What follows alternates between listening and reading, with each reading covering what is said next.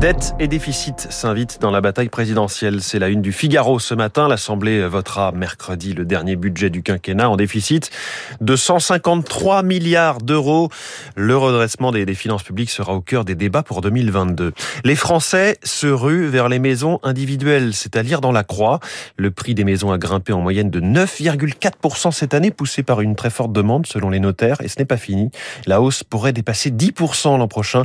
Les échos résument la situation. L'offre s'amenuise, les prix pourraient s'envoler. Le marché est tendu notamment sur le littoral français et en grande couronne parisienne. À propos de hausse des prix, tiens, il va falloir s'habituer à vivre avec une inflation plus élevée. C'est la citation titre d'une interview dans le journal L'Opinion de Jean Boivin, directeur du BlackRock Investment Institute. Pour lui, 6% d'inflation, comme on le voit aux États-Unis en ce moment, ce n'est pas soutenable et ce n'est pas la norme pour les prochaines années.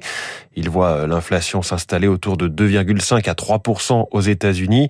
Et si elle se maintient en Europe à 2%, c'est bienvenu, dit-il. Je ne la vois pas aller au-delà pour l'instant.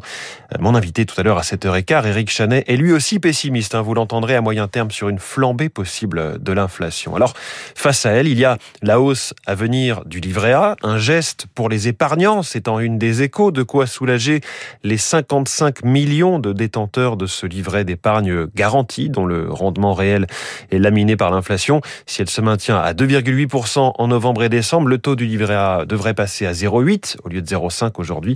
Une fausse bonne idée, nous dit Alexandre Kounis dans son éditorial, car remonter le taux du livret A, écrit-il, c'est renchérir d'autant le coût de la ressource qui permet ensuite de prêter aux organismes de logement social. C'est aussi interférer dans la transmission à l'économie de la politique de la Banque Centrale Européenne, dont les taux sont eux proches de zéro. Bref, conclut-il, c'est tout simplement se tirer une balle dans le pied. François Vidal y reviendra dans l'édito à 7h10 tout à l'heure. Et puis un, sacré test dans le Figaro, dont les journalistes ont tenté un parcours de 700 km en voiture électrique, un, un vrai parcours du combattant entre autonomie surestimée par les constructeurs et manque de bornes de recharge quand celles-ci ne sont pas en panne. On referme ce kiosque éco, les batteries sont chargées.